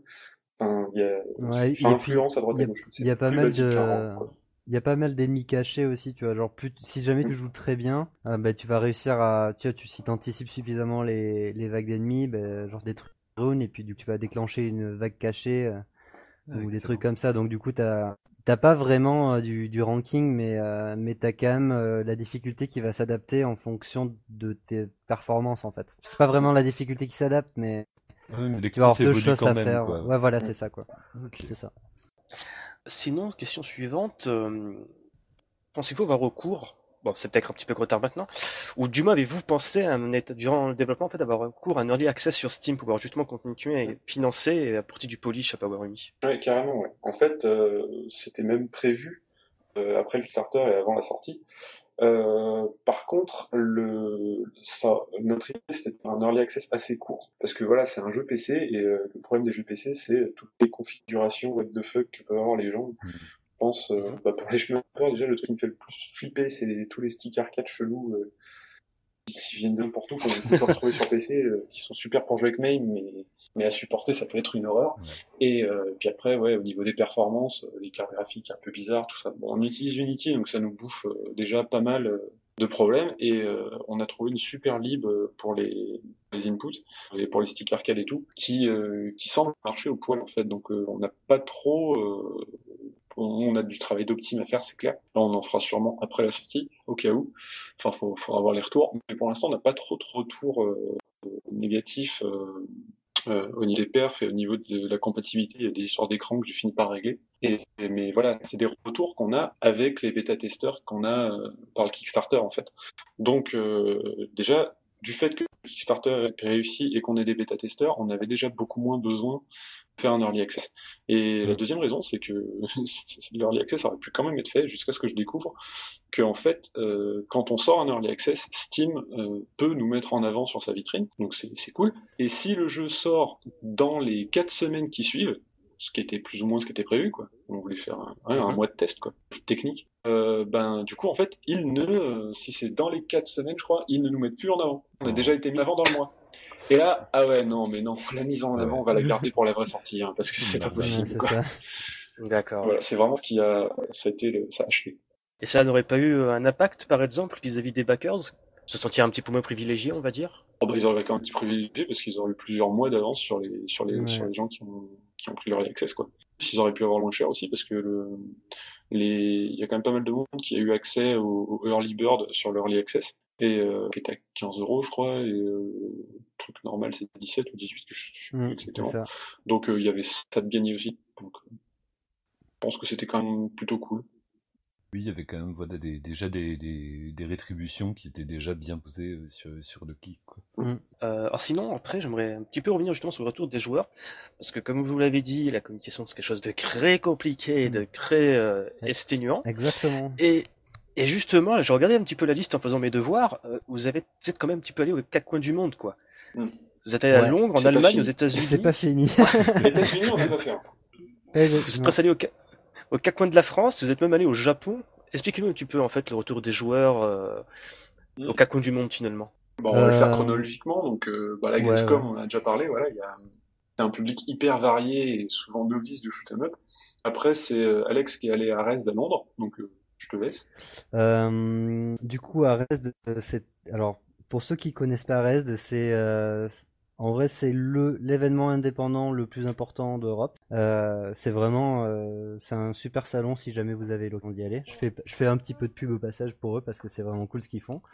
Euh, mais euh, ouais, c'est un, un public qui était vraiment euh, bah, friand de jeux indés euh, un peu plus qu'il est qu'à la Gamescom, euh, qui, parce que parce qu'en général la culture indé fait que les jeux sont un peu plus euh, demandants au niveau skill. Euh, mais donc du coup c'était c'était vachement intéressant et puis surtout comparé à la Gamescom où on a où ça a débité du joueur de manière incontrôlable, ben à, à Rez on pouvait parler avec les gens, échanger avec eux calmement et du coup bah, à chaque fois des, ben, des très bons retours. En vrai dans les salons on a en général, il y a deux, trois gros joueurs de shmup qui vont venir faire des retours constructifs. Mais euh, dans, l'euphorie des salons, etc., les gens sont pas très objectifs, il faut être honnête. Et euh, ils sont, euh, ils aiment à peu près tous les jeux. Après, quand t'avais des, des retours constructifs de shmuppers ou d'amateurs de shmup qui te disaient ah ça j'aime bien, ça j'ai compris, alors que les gars ils jouaient genre 5-10 minutes à tout casser. Peut-être à tu, tu commences à avoir un peu confiance dans ton jeu et te dire que bah, tes principes de gameplay ils rentrent dans la tête des gens et, et c'était surtout ça à chaque fois le, le stress que t'as en fait quand tu vas présenter ton jeu. Tu dis est-ce que les gens ils vont comprendre euh, ce qu'on a voulu faire quoi? Et du coup, ça, ça aide pas mal en fait de, de, de regarder les réactions en, temps réel des gens. Mhm. c'était pas mal. Du, du coup, Londres, c'était pas mal pour ça. Mhm. du coup, après, ils sont partis au Japon. avant d'aller au Japon, euh, je, vu que tu as parlé euh, des publics, euh, ça m'a rappelé aussi un truc, c'est que on est allé en avril à la Gamers Assembly Poitiers, donc ça c'était pas loin, c'est cool. Correct. Et, et la Gamers Assembly, c'est, ça a vraiment été un, un truc qui, qui m'a marqué parce qu'en fait, je ne pas du tout. donc c'est un, voilà, c'est un événement, c'est, c'est un tournoi quoi, de Hearthstone, Counter Strike, ce que tu veux, enfin tous les tous les gros jeux e-sport. et le public qu'on y trouve du c'est pas des schmuppers non plus euh, mais c'est des mecs qui sont quand même qui ont quand même des gros réflexes qui ont euh, qui sont des gros joueurs hardcore PC il y avait un nombre pas possible de euh, autour de nous qui vendaient des claviers multicolores et des trucs que je savais même pas que ça existait. Et et du coup, là-dessus, on a, on a eu des super retours. on a eu les genres de retours habituels de, de, ouais, j'ai joué un shoot'em up il y a 10 ans, il y a 20 ans peut-être maintenant, et ça me rappelle ça, c'est trop cool d'en voir un nouveau, mais plein de, de, de, de gens qui, qui, de joueurs qui, euh, qui viennent tester ton jeu, qui, qui sont qui ont des gros réflexes quoi, et qui du coup s'en sortent beaucoup mieux que la majorité du public qu'on trouve euh, dans les autres salons. Donc ça c'était super intéressant parce que du coup on se retrouve à avoir des retours constructifs de gens qui sont pas des schmuppers. Et, euh, et ça, ça, ça influe encore le boulot en fait parce que tu te mets à envisager les choses d'une façon différente qui, qui ouvre un peu plus le genre en fait. Mm. Et, et donc du coup après le Beat Summit à Kyoto ça, c'était euh, c'était un événement hyper cool aussi. Donc le Beat Summit, c'est euh, peut-être l'équivalent japonais de, de Rest, euh, qui est c'est petit. Euh, c'est à Kyoto. Moi, j'avais passé six mois à Kyoto en 2010, donc c'était c'était un peu ah tiens, je suis à la maison quoi à nouveau. C'était marrant. mais mais le Beat Summit en lui-même, c'était un événement mais complètement génial quoi. Parce que déjà le truc cool, c'est que il y a les organisateurs du Beat Summit euh, trouvent plein de, de, traducteurs et de, de, de gens qui viennent t'aider à, à, communiquer avec le public japonais. Moi, je me, je me dépatouillais en japonais, donc euh, pouvais communiquer un peu avec les gars, mais avec les gars, mais, je galérais quoi. Et, euh, et d'avoir des traducteurs sur place qui t'aident, mais, mais c'est une aubaine quoi. Donc l'événement en lui-même est super bien organisé. Et puis les Japonais ils sont tellement gentils, mais c'est abusé quoi. tu, tu mets plein de stickers sur sur ta table euh, comme on fait à chaque événement quoi. T'as beau marquer take free dessus parce qu'un traducteur nous avait dit écris ça, ils comprendront que c'est gratuit, qu'ils peuvent en prendre machin, et même comme ça, systématiquement, ils te demandent s'ils peuvent en prendre un. c'est lourd, à la fin, je l'ai distribué, j'en avais marre. tu dois coller sur le front, quoi. limite. Et au niveau du public, du coup, c'était voilà, c'était un peu le stress au début. C'est ok, terre du shoot 'em up, on arrive au Japon, qu'est-ce que ça va donner? Alors donc clairement, les mecs, ils ont pas le même niveau que dans les que dans les autres euh, événements. Quoi, on est bon, on est quand même sur un, salon de, de, joueurs de jeux indé, donc euh, clairement pas le joueur lambda et euh, le joueur qui connaît un peu les jeux vidéo au sens large. Quoi. Et euh, donc forcément, on a un niveau pas dégueulasse. Euh, après, on a, on a clairement des plus de gens, enfin ils connaissent tous Ikaruga sans exception, quoi. Et, euh, et, et plein de plein d'autres shoot'em up qui pourront se citer. Et donc du coup, c'était le stress et c'est cool ça passait bien quoi. Euh, avec ma traduction en japonais du jeu que j'avais fait le week-end d'avant, qui était dégueulasse. je sais pas quelle, quelle, phrase leur faisait beaucoup marrer, j'ai jamais réussi à comprendre, mais apparemment il y a une traduction dans le jeu qui est hilarante. Je pense que c'est sur un boss, un truc comme ça, mais, mais ils arrivaient à piger euh, comment fonctionne le jeu et, euh, et ils kiffaient bien quoi. Et, euh, et, la grosse surprise, ça a été euh, un, un, mec de chez Degika, le, le publisher, qui, euh, ouais, James Bragg. Probablement, ouais. James, ça me dit quelque chose, je me souviens plus de son nom, mais ça doit être lui, ouais. Qui, il y a des chances, chance. Qui, qui, voilà, qui vient tester notre jeu comme ça. Nous, on n'avait jamais réussi à contacter des geeks, je sais pas, des mails, ils passaient pas. Donc, voilà, le mec débarque, il kiffe le jeu, c'est cool. Ouais, euh, il avait vu le Kickstarter, enfin voilà. Et puis, je, voilà, j'arrêtais pas de bouger à droite à gauche, et puis je reviens sur le stand et euh, je vois le mec, je vois, je vois James qui est là, et je vois un mec devant, puis là il me fait, donc ça c'est le programmeur de Metal Slug. De quoi? Il se passe quoi là? Et le mec, mais surexcité, quoi. Il, arrêtait pas de sauter sur le jeu. Et, euh, et là, il me fait, non, mais ça, c'est son état normal quand il kiffe un truc. ok, ok, ça calme, ok, tout va bien. Je suis sur cette planète, ok, c'est bon. On continue. Euh, un peu plus tard, je reviens. Je la connais cette tête, on dirait le mec de, de greffe. Donc tu cherches des influences shmup pour Power Me, ouais ouais, Borderlands ça en fait partie, ouais. Je rêve. Non non, d'accord, il y a le mec de Dekika qui a toté. Ouais ouais, il est venu pour présenter Senko Holland des deux. D'accord. Et ouais, Hiroyuki euh, Maruyama. Ouais, il a dosé le jeu mais violent. Enfin, faut dire que quand on met le jeu sur les salons, on, on met le jeu en mode démo où euh, le on montre systématiquement un pad avec les touches dessus et euh, le jeu est en mode easy. Quand même pas étonnant qu'il dose le jeu. Ouais, ouais, Mais quand même, il a dosé le jeu, il est violent. Et du coup là, là on a eu pour la première fois des retours de l'expert de des experts de d'arcade quoi, de création de jeux d'arcade. Donc le, le Metal Slug, il était là en train de nous dire votre jeu il est super, il est vraiment génial. Vous voulez le rendre parfait, vous faites un truc. Vous mettez la variété dans les explosions. Et là, il nous cite un exemple. Dans Metal Slug, le soldat de base, il a 17 animations de mort. Et là, je réfléchis, je me rappelle jouer à Metal Slug et je fais putain, il a raison ce con. Mais c'est incroyable quoi. Et euh, Parce que voilà. t'en identifies deux, tu celle du corps à corps et puis celle du, du shoot à distance, quoi, tu sais, l'éventrage du corps à corps. En fait, il y a plein de variétés. En fait, quand t'as quatre soldats empilés devant toi à l'écran et que tu shootes les quatre, mais il y en a pas un qui tombe dans le même sens, il y en a un qui tombe en avant, un qui tombe en arrière, un qui tombe sur place, et, et, et ah oui, d'accord, effectivement. Et donc c'est ça Metal Slug aussi, quoi. Et, Ouais, bah, euh, ce sentiment de dessin animé gore pour adultes, quoi. C'est ça. Ah, putain, le bonheur, ouais, d'a- d'avoir rencontré des pointures comme ça, qui en plus ont pu te donner vraiment des, des conseils ultra éclairés. C'est quand même- Ouais, c'est ça, même ça, donne confiance. Hein. Grave, on va pas, on va déjà, pas le déjà, cacher. citation, ouais. ouais, ouais, là, là, tout de suite, tu, tu sais que t'es sur la bonne voie, quoi. Ah oui, t'es sur ton petit nuage. Mm. Et je suis curieux, mais c'était quoi le retour de Hiroyuki Maruyama de Greffe? Alors ça, c'est mon gros problème, c'est que j'arrive plus à m'en souvenir. Parce que à tous les coups, je, je l'avais, c'est ce que je fais tout le temps sur les événements. Je note sur mon téléphone euh, les, les, les retours cool que je compte implémenter. Et puis à chaque fois que je les fais, je les efface. Et je sais plus ce qu'il m'a dit. Parce que je l'ai mis, moi. Mais... Il faudrait que je regarde, ça se trouve, euh, il y a un truc. Mais, euh, mais j'arrive plus à me souvenir de ce qu'il nous avait dit, en fait. Parce que euh, Il, il me semblait que quand t'étais re- quand t'étais de retour, tu m'as dit qu'il y avait un truc sur les, les explosions qui trouvait ça cool. euh, qui Ah, ça, c'est, euh, Genre il m'a dit faut, faut que ça pète ou des trucs comme ça. Ou alors que j'ai non, mais ça m'étonne pas. ça, c'est, ça, c'est le mec de Metal Slug. Je Ah, j'ai le mec de Metal euh, Slug. J'ai plus son nom, le mec de Metal Slug. c'est un- J'ai j'ai cherché sur net et j'ai vu que c'était un codeur. Mais euh, Mais euh, tu sais, Alex, si euh, le gars de Greffe a dit de faire un, mettre un accent sur les explosions, enfin, du moins, si lui aussi il en a parlé, parce que justement, il disait que sur ces shmups euh, chez Greffe, ils aimaient bien, tu vois, faire des grosses explosions dantesques euh, Ouais. et de même implémenter des vibrations en fait. Moi, je sais déjà, on va pas jouer avec une manette pour justement bien recentrer, euh, reconstruire ce sentiment de Ouais. putain, t'as découvert un gros truc et ça vibre et tout. Bah, C'est justement pour ça, en fait, c'est très intéressant. De... Enfin, j'aurais été très curieux de savoir son avis. Parce que Greffe, c'est quand même un développeur qui a à peu près la même capacité que vous. Hein. Tout cassé, il y a trois Ouais. personnes à temps plein. Et c'est même pas sûr. si, si, c'est ça. Il nous avait dit, euh, on est, on est le même nombre sur notre jeu actuel. Ok. Et, et justement, ils ont cette sensibilité au niveau de la mise en scène et, euh, Mm. et du panache qu'on retrouve un peu chez vous. quoi. C'est ça.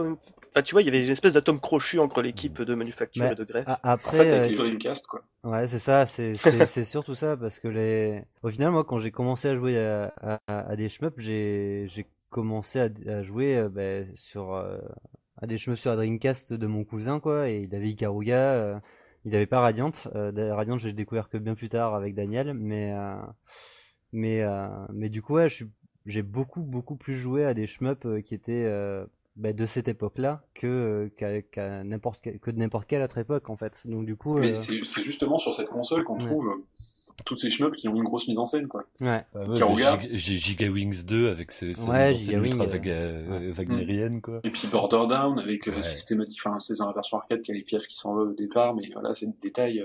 Il y, a, il y, a, il y a quand même une, une- une utilisation de la caméra qui est, ouais, c'est un vrai shoot'em up en 3D quoi.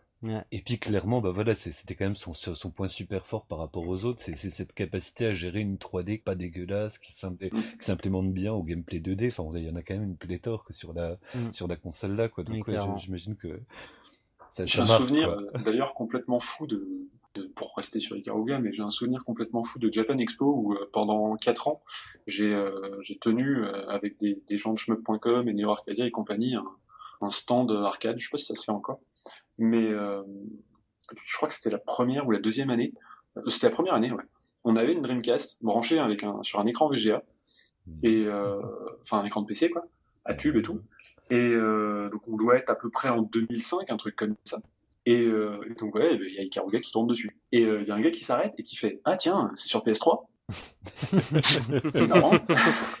Mais voilà, c'est la Dreamcast, elle a des capacités de- d'alpha blend et d'additive blend qui font qu'on peut faire des effets de fou. Et, et l'Ikaruga, Border Down et, et tous ces shoot Naomi euh, les, les utilisent à fond quoi. Ça marche super bien.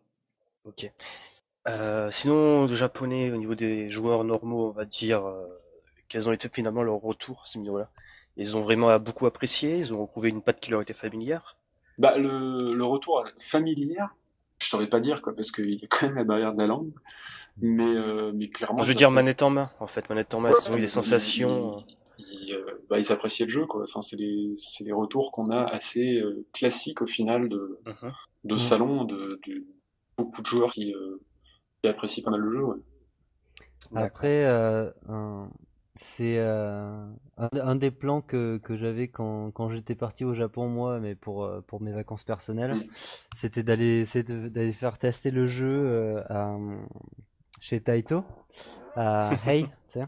Et, Ouais, euh, et j'avais essayé de prendre rendez-vous avec un mec de Hey, mais il faisait un, il faisait un playtest dans notre jeu le jour où on est, où, où je suis passé euh, pour, pour faire tester le jeu. Donc du coup, malheureusement, on n'a pas pu faire tester le jeu euh, au temple. Et, mais c'était c'était un plan et et y a, ils sont quand même intéressés un jour pour que pour peut-être sortir le jeu sur euh, sur Nezica X Live là. Ah putain, et euh, ce serait vraiment excellent. Quand il est revenu et, Info. Ouais. Oh là là, Et là, tu une fais, version euh, arcade quoi. Et, et Bah, tu vois, voilà. quand je, quand je suis rentré dans la, dans la salle d'arcade et que j'ai eu les deux bornes d'arcade, euh, Nezica, tu- je fais, oh putain, si un jour on est là, c'est- ce sera vraiment bien, quoi. Mais euh, en vrai, c'est, c'est, c'est, je pense que ça nous déplairait pas, mais ça sera un jour où on sera plus tranquille au niveau de la production et tout ça. Mais, euh, parce que ça nécessite un petit peu des changements et tout ça, mais, euh, mais c'est, ce serait vraiment trop génial d'être dans une salle d'arcade. euh, enfin, C'est quand même assez euh, fort parce qu'au tout début du développement, on était là à se dire bon, ok, on sort le jeu sur PC parce que voilà, on va faire un truc classe et euh, parce qu'on sait qu'on peut sortir le jeu sur PC. Euh, on sort le jeu sur mobile parce que voilà, on utilise Unity, on peut. Bon, au final, on le fait pas. Au final, on annule la version euh, mobile donc euh, en version Xbox qui est en cours. C'est bon, le jeu tourne déjà sur Xbox. quoi. Mm. PS4 et Switch, on est en train d'en parler alors qu'on on n'imaginait même pas pouvoir sortir le jeu sur console à la base. Quoi. Ouais, c'est ça. Et euh, La, la Switch encore même même pas quoi, c'est Mm. genre de loin quoi. tu m'étonnes, Ouais. j'ai vu que c'est souvent tes territoires euh, chasse gardée quoi. Sur Nintendo, on a toujours l'image là quoi. Alors que, euh, Ah non, ils se sont ouverts un peu. ah, ils se ouais, sont ouais, pas mal ouais, ouverts. ça, on Par l'a contre, ouais, on l'a euh, remarqué ces derniers temps. Et euh, j'en- ai chié, mais j'ai enfin réussi à discuter avec eux, donc euh, on verra. Mais il- le, le gros problème qu'ils ont actuellement, Nintendo, c'est qu'ils voudraient bien avoir plus de monde, mais ils peuvent physiquement pas. Les kits de dev sont en pénurie, comme les consoles. C'est complètement fou. Et, euh, et au final, voilà, Alex qui revient avec cette info, mais ça se trouve, le jeu, un jour, il sortira en arcade. Waouh Ok, Chez, Tai- chez Taito. ça fait un chemin, quoi. Ouais, j'avoue.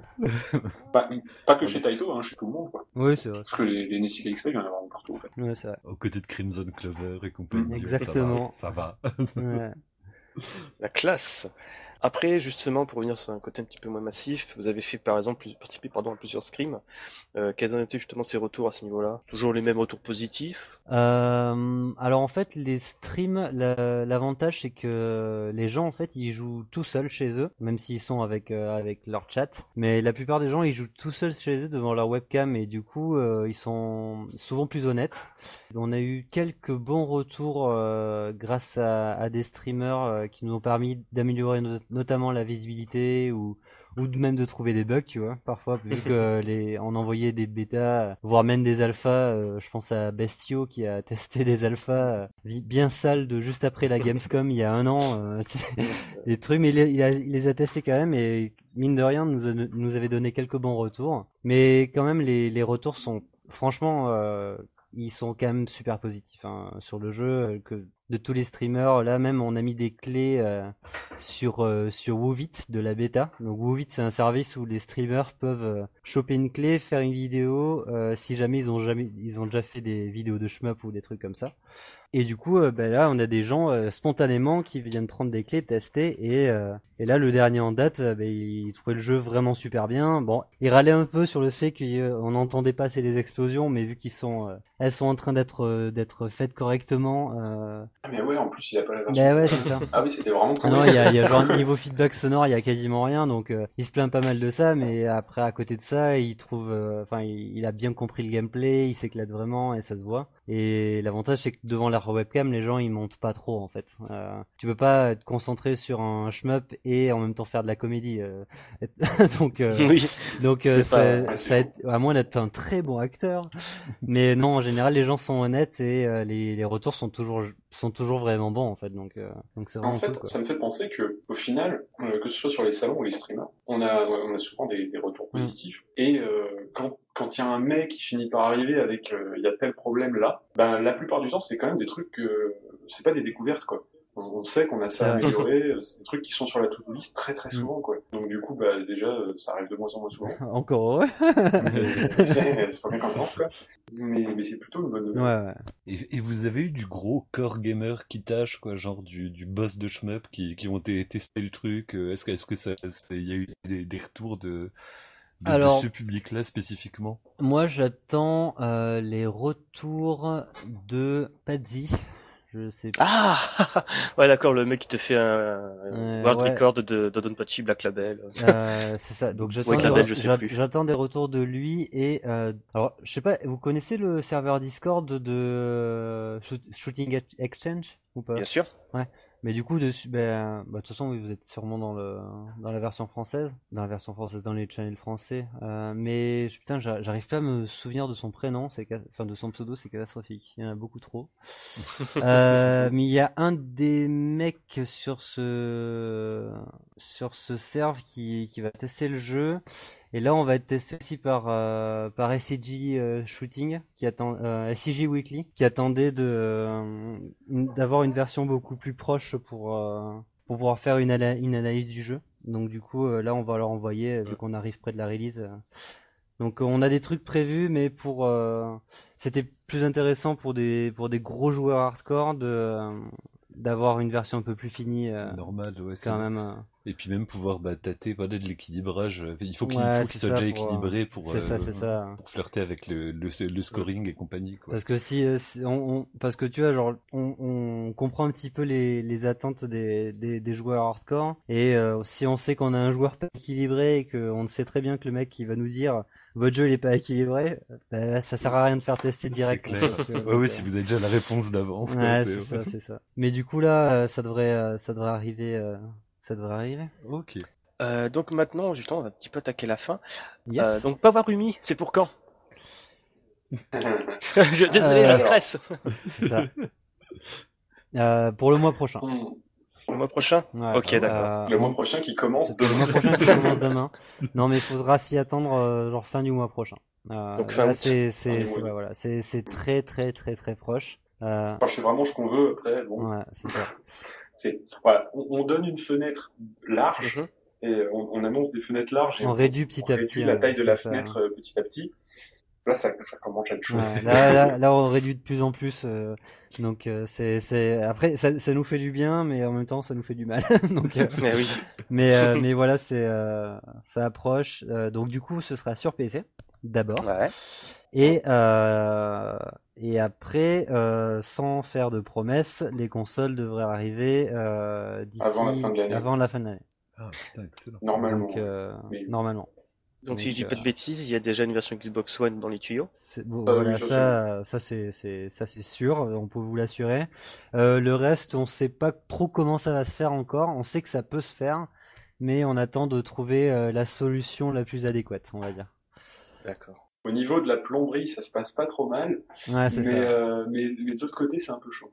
Ouais, voilà, c'est niveau, voilà, niveau technique, on va dire que c'est vraiment, il y a aucun souci. Euh, Moi, je ça. Ouais, voilà, c'est ça.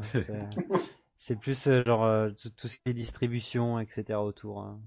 D'accord. Parce que c'est un peu plus compliqué que. Voilà, ça, ça peut prendre un peu plus de temps, donc du coup, Prenez votre mal en patience, mais ça devrait se faire. euh, D'ailleurs, j'ai une question là qui me vient en tête en parlant du PC, donc ça sortira sur Steam. Ouais.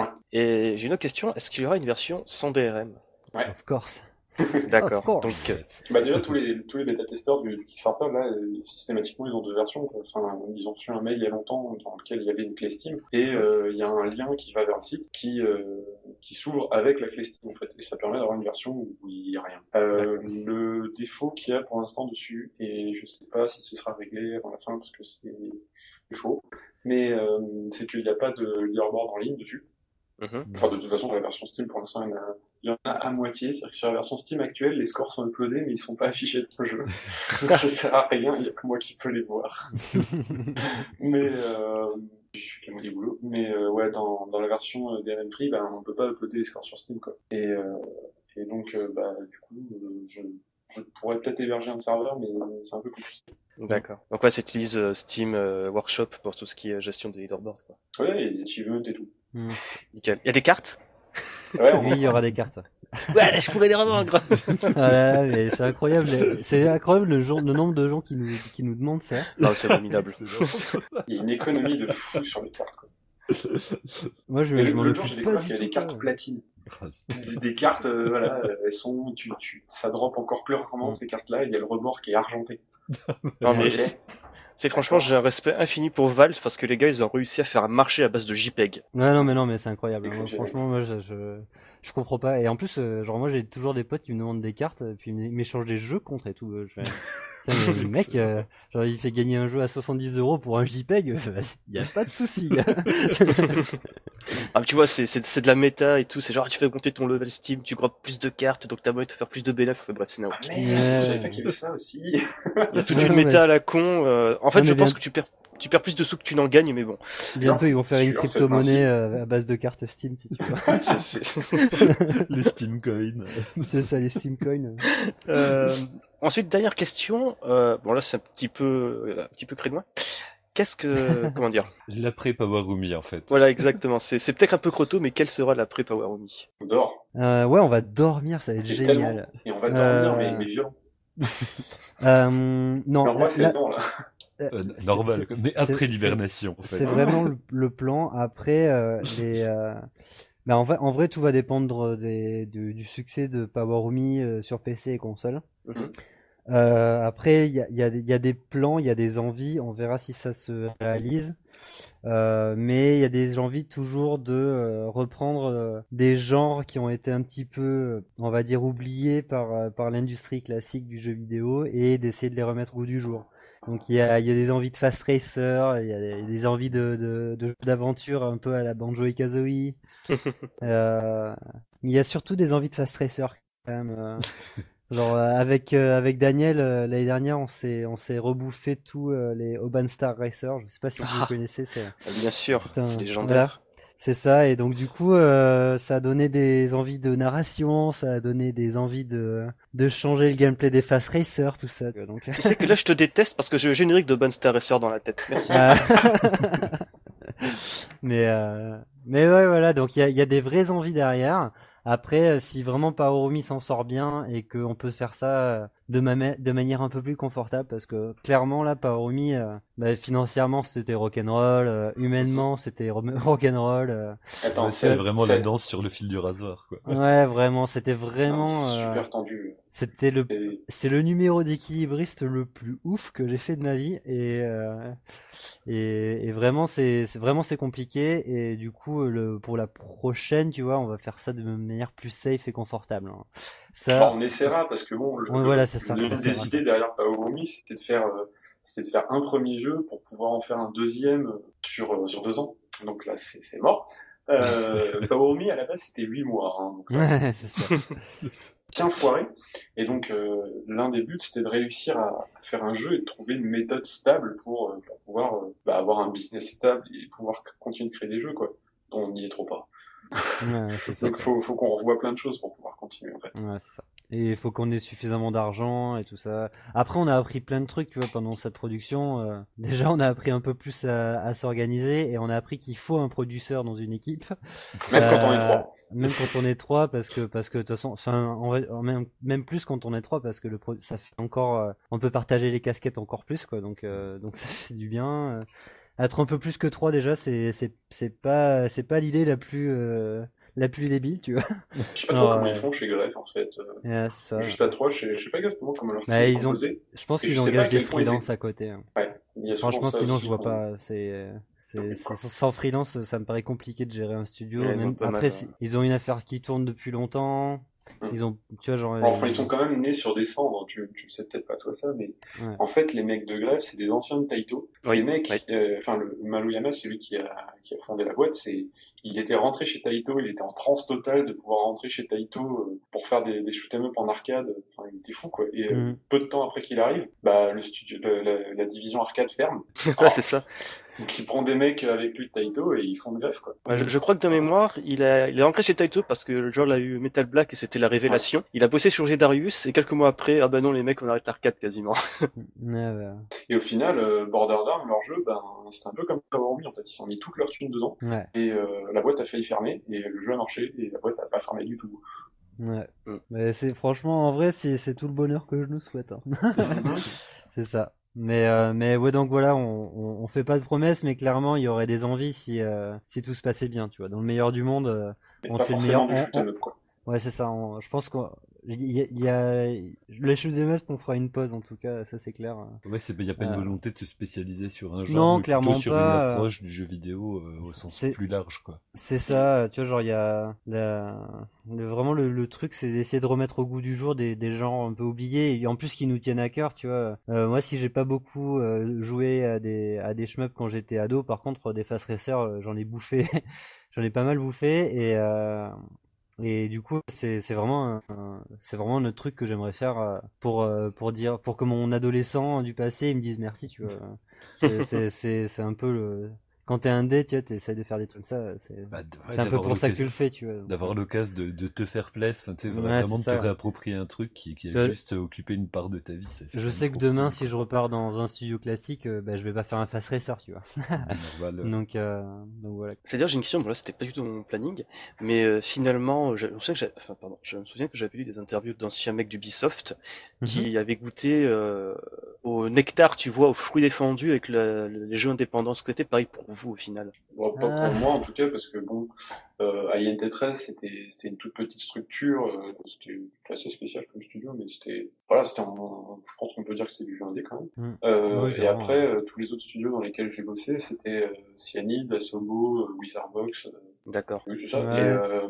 Et, et, et c'est des, des studios indés, enfin c'est studio indé, c'est pas indé, euh, jeu indé à 10, euh, vraiment autofinancé et tout, mais ça reste des, des petits studios, quoi. C'est Enfin, petit 100 personnes, quoi. C'est un dé en Mais t'as pas 300 personnes sur, un, sur un jeu, quoi. Mm, d'accord. Après, oui, voilà, c'est ça, c'est que, pareil, pareil que Daniel, euh, enfin, j'ai fait un peu, j'ai fait du triple A et du coup, j'ai fait de l'indé à côté et de, de toute taille et de projets différents. Et au final, le, c'est le nectar indé, en fait, il y en a deux. Il y a celui qui est vachement euh, bon, sucré, euh, et genre tu te dis ah c'est génial le monde on a on peut on a la, la, place de s'exprimer etc. Donc ça c'est quand t'es euh, indépendant dans un studio et que tu travailles dans un studio classique. Après quand tu montes ton studio, t'as le deuxième nectar indé qui est vachement plus amer, qui est aussi beaucoup plus gratifiant quand ça marche par contre, euh, faut l'avaler, tu vois. Euh, c'est un peu comme, c'est un peu comme la bière ou le whisky, tu vois. Au début, tu trouves ça amer, t'aimes pas, et puis d'un coup, tu fais ah, euh, en fait, c'est pas mal. Mais avant de, de, de pouvoir apprécier ça, ben, t'en bois plein, t'aimes pas ça, quoi.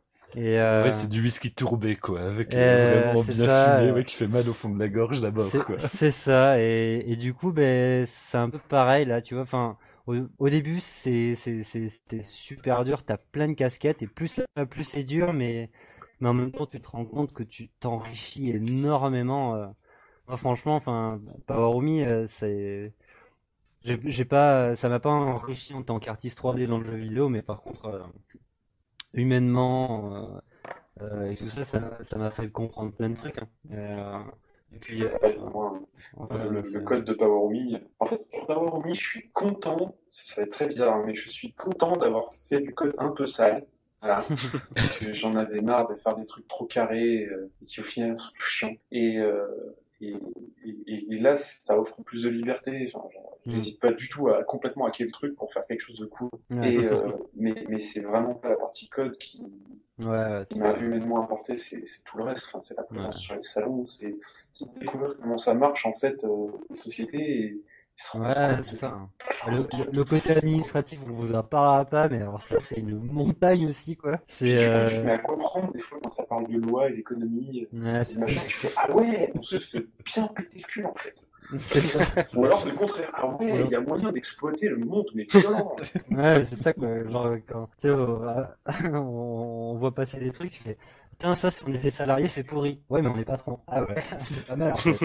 Et, euh, mais du coup, tu sais, éthiquement, tu te dis, bon, euh, je suis quoi, là? Je suis un futur salarié, je suis un patron. Tu vois, y a, tu te poses plein de questions et ça, tu mets un peu d'eau dans ton vin parfois, ou parfois t'en mets pas du tout. C'est, c'est vraiment, c'est, ça, ça remet en question beaucoup de choses dans ta vie. Euh. D'ailleurs, en vrai, enfin. en parler un peu parce que, voilà, on parlait du projet, de l'après, mm. hormis tout ça, mais il y a aussi ce, cette volonté-là que qui est très différente par contre de, beaucoup de choses qui se font, mais euh, là, on, là c'est l'instant politique. Euh, le, en fait, euh, actuellement, la boîte, euh, nous, on l'a créée sous forme de SAS, alors on va pas entrer dans ce que c'est chiant, mais euh, ça a rien de spécial. Par contre, la volonté à la base, c'est de créer une scope, donc une coopérative, Et dans une coopérative, en fait, tous les salariés de l'entreprise, enfin la vaste majorité, c'est légalement, ça ne peut pas être autrement, sont des associés de la boîte. Donc en fait, tout le monde a des billes dans la boîte et tout le monde y gagne. Et ça, c'était vraiment le truc qu'on voulait faire à la base, qu'on n'a pas fait pour deux, trois raisons ouais. posaient problème dans la démarche, mais qui, mais qui serait carrément faisable si on faisait autre chose, en fait. si, on continue, euh, il y a moyen qu'on transforme la boîte et, et du coup, tous les gens qui viendront bosser à, à Manufacture 43, à, à Manufacture 43, ils, voilà, ils, feront du jeu indé, donc euh, ouais, c'est cool, je crée un truc, euh, des, des, choses, j'ai un vrai impact sur le jeu, mais je le fais pas juste parce que euh, parce que ça me fait plaisir. Euh, je trouve pas le mot là, mais, euh, mais, mais j'y gagne réellement quelque chose quoi. Ouais, dans un monde capitaliste, ouais, tu te retrouves vraiment dans un truc de ouais, d'investissement et puis de coopératif, un truc euh, vachement plus horizontal que les structures pyramidales classiques de, de, relations chef-patron. Mais c'est vrai que d'avoir pu voir les deux côtés en fait de la barre et d'être investi bah, à ce degré-là euh, en termes d'énergie vitale, mais aussi en, bah, en termes de vie personnelle, etc. D'y avoir mm. mis des tripes quoi. Ça, ça, en, termes de changement de perspective sur toute l'industrie du jeu vidéo et l'industrie tout court Enfin, ça, ça, a dû quand même vraiment être enrichissant à un degré. Euh, oui, carrément. On s'imagine pas de l'extérieur, quoi. je suis sûr que genre tous les tous les jeux qui sortent euh, en mode euh, pas vraiment fini, en faisant des patchs et tout ça, là tu fais hmm, ok bon je vais la fermer maintenant. tu, tu, tu, tu Bon, tu fais envie de les appeler pour dire mais je vous comprends. Ouais, c'est ça. ça. même, même, si j'ai fait des releases euh, et j'ai shippé des trucs assez compliqués sur d'autres euh, plateformes et dans d'autres conditions, euh, là franchement quand tu te prends le truc de plein fouet parce que t'as t'as pas de filtre, t'as pas de patron au-dessus de toi, t'as pas de producteur, t'as rien, c'est toi le c'est toi le filtre en fait. Et du coup ouais, c'est il y a plein de trucs que que tu comprends et tu fais ouf purée c'est c'est pas facile tous les jours euh, pour tout le monde donc euh, ah bah, à tous les développeurs indépendants qui nous écoutent euh, soyez forts. Bah tu sais l'implosion de Phil de Phil Fish pour son pour Fez quoi. Ouais, le mec c'est un c'est un connard enfin je le considère comme un connard pour plein de raisons mais, mais, il a bon il a vraiment psychologique aussi hein. voilà il a il a fait un chemin de croix hallucinant les premières diffusions du jeu elles plantaient systématiquement enfin il devenait fou enfin c'était un cauchemar quoi. Ouais non c'est sûr hein. puis il y a quand même un côté cool à tout ça c'est que euh, qu'on a découvert pendant quoi, c'est qu'on n'est pas les seuls. Et, et on n'est pas les seuls, mais, mais, mais dans le bon sens quoi. Parce que en fait, il y a une énorme communauté de, de développeurs indépendants. C'est un des trucs qui m'a par exemple choqué. Nous, on est à Bordeaux donc, et à Bordeaux, il y a Solo Studio, c'est euh, je crois 130 personnes actuellement. Et euh, moi, quand j'y étais, ça a oscillé entre 50 et 100 personnes. Et euh, voilà, on est dans Asobo, euh, on connaît pas grand monde, et on sait qu'il y a deux trois studios de jeux vidéo à côté. Il y a Motion Twin, et Shiro Games, ok. Et puis tu sors d'Asobo, tu montes un truc, et puis tu, tu vas voir Bordeaux Games, quoi, l'asso local. Et puis là, tu te rends compte que mais il y, a plus de 40 studios de jeux vidéo à Bordeaux. Oh, mais vous étiez où? Mais comment ça se fait que j'étais pas au courant? Mais qu'est-ce qui se passe? Puis après, tu continues de discuter et tu rencontres d'autres développeurs indés en France et dans le monde. Et il y a énormément d'informations qui se partagent. On apprend énormément de trucs. Et, ce qui est vachement rassurant aussi, c'est que euh, tu te rends compte qu'il n'y a pas une méthode. Que, avec euh, nous à Manufacture 43, par exemple, il y, a des, il y a des choses qu'on fait, mais euh, et, et, qui passent, qui marchent, qui devraient pas du tout marcher euh, selon les expériences d'autres gens. Tu vois, il y a des trucs qu'on fait complètement comme des branques et ça finit par passer, euh, genre le green light c'est passé, le Kickstarter c'est passé. euh, tu vois, genre il y a, y a, plein de trucs qu'on a fait comme des branques euh, et puis euh, qui, qui se passent finalement pas si mal. Et à côté de ça, tu vois des gens qui font a priori les choses dans les règles et qui ça se passe pas du tout bien et et en fait, tu te rends compte qu'il n'y a pas de méthode, que c'est un petit, un genre de chaos ambiant qui est avec une communauté qui est assez saine, où tout le monde se, se supporte. Et du coup, euh, ben, t'essayes de faire comme tu peux dans ce chaos ambiant, et, et, puis ça t'aide vachement à relativiser tout ça, donc c'est assez cool, quoi. Ok, d'accord. La punk attitude, quoi. c'est un peu ça. C'est un peu ça. Bon bah je pense qu'il est temps de finir ce podcast. Oui. vous n'avez rien d'autre à rajouter euh, sur Power Ruby euh, non, à part qu'on aime beaucoup Shoot Them Up, euh, Shmup Mal, pardon. j'ai le, fallait dire ça avant et après c'est moi qui disais achetez-le, c'est ça Ouais, c'est Ça on fait dans le désordre. Ah bien, bien, sinon ça veut dire qu'il faut acheter Shmup et Moll. Ça marche pas. Faut acheter ce bémol. Ouais, c'est compliqué. Ah, Donnez-nous des sous, s'il vous plaît. C'est ça.